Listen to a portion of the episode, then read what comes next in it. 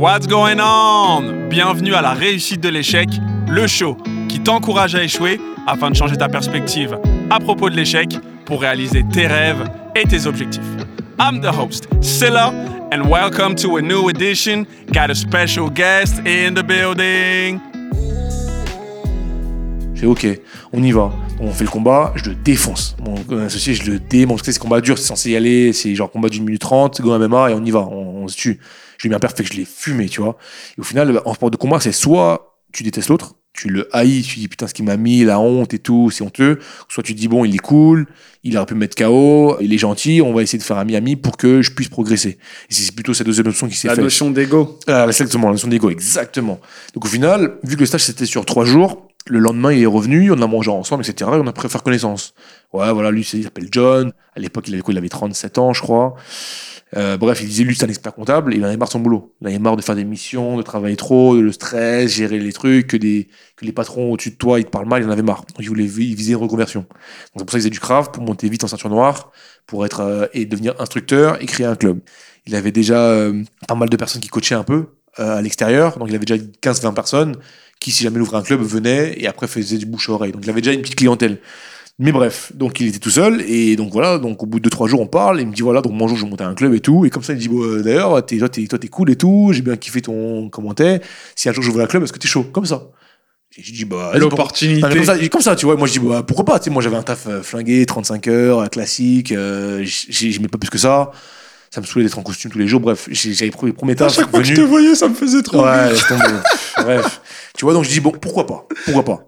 Donc au final, je retourne à. Voilà, donc le stage est fini, on garde un peu contact, on entend, tu vois.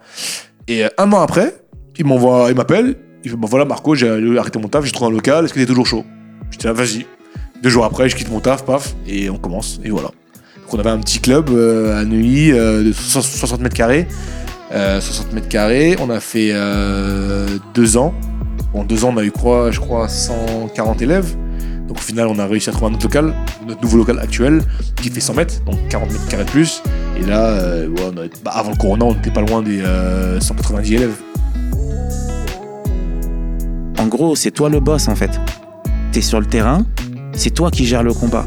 Quand le mec, il est euh, au-dessus de toi en termes de points, c'est toi qui assure mal.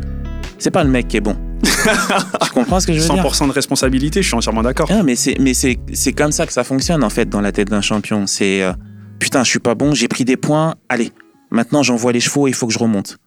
Et je remonte. Et donc ce truc-là, en fait, tu le cultives parce que tu sens que c'est toi qui gères. C'est toi qui fais la pluie et le beau temps. Les jours où t'es pas bon, je dis bien les jours où t'es pas bon, tu perds. Pas les jours où les mecs sont meilleurs que toi les jours où t'es pas bon. La distinction est très très importante. Et c'est comme ça en fait que je voyais les choses. C'est un parcours, c'est un process, c'est un état d'esprit. Et c'est un truc après que tu gardes. Et il y a presque un... C'est de l'ego, tu vois Quelque sûr. part, il y a de l'ego. Il faut avoir de l'ego pour être champion. Si t'as pas, impossible. Sinon, si t'as pas, d'ego, tu pas peux pas être champion. C'est impossible. C'est t'as pas d'ego, tu te fais taper, tu te dis bon bah c'est pas grave. plus fort, oui, bah c'est pas grave. Bon vas-y, il faut que ça passe vite. Et jamais de la vie tu peux penser comme ça si t'es un champion. C'est impossible. Merci. C'est impossible. Et c'est très intéressant en fait, parce que pour moi, tu vois. Euh, comme je t'ai dit, quand je regarde encore tout ça de, de, de l'extérieur et en regardant tous les sports, tu te dis, mais en vrai, il y a, y a, tellement de psychologie, c'est ouf. Parce qu'à un moment donné, tu peux aussi arriver à un niveau où tous les mecs, en vrai, en termes de niveau, ils s'égalent, tu vois. Mais c'est quoi qui va faire la différence? Ouais, C'est l'état d'esprit, c'est une certitude. C'est l'état d'esprit, c'est ta tête. C'est à quel point, en fait, tu veux arriver à ton objectif. À quel point tu crois en toi.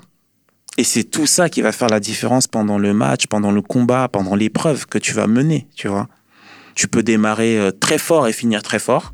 Là, tu es devant et en mode Usain Bolt, quoi. Tu joues, tu vois. Mais quand tu joues comme ça, pareil, hein, je, jongle un petit peu, hein, mais quand je regardais Usain Bolt, moi, c'est pas tant la, course qui me faisait triper. C'est que je me disais, pour être à ce niveau-là. Qu'est-ce qu'il a fait? Mais qu'est-ce qu'il doit faire à l'entraînement, ce mec-là? Moi, c'est ça qui m'intéressait. C'est comment tu deviens Usain Bolt. Until next time, faire more, faire better. Let's go! T'as aimé le show et tu souhaites nous soutenir? Mets un commentaire et ton meilleur 5 étoiles. Ça nous aide pour la promotion du podcast.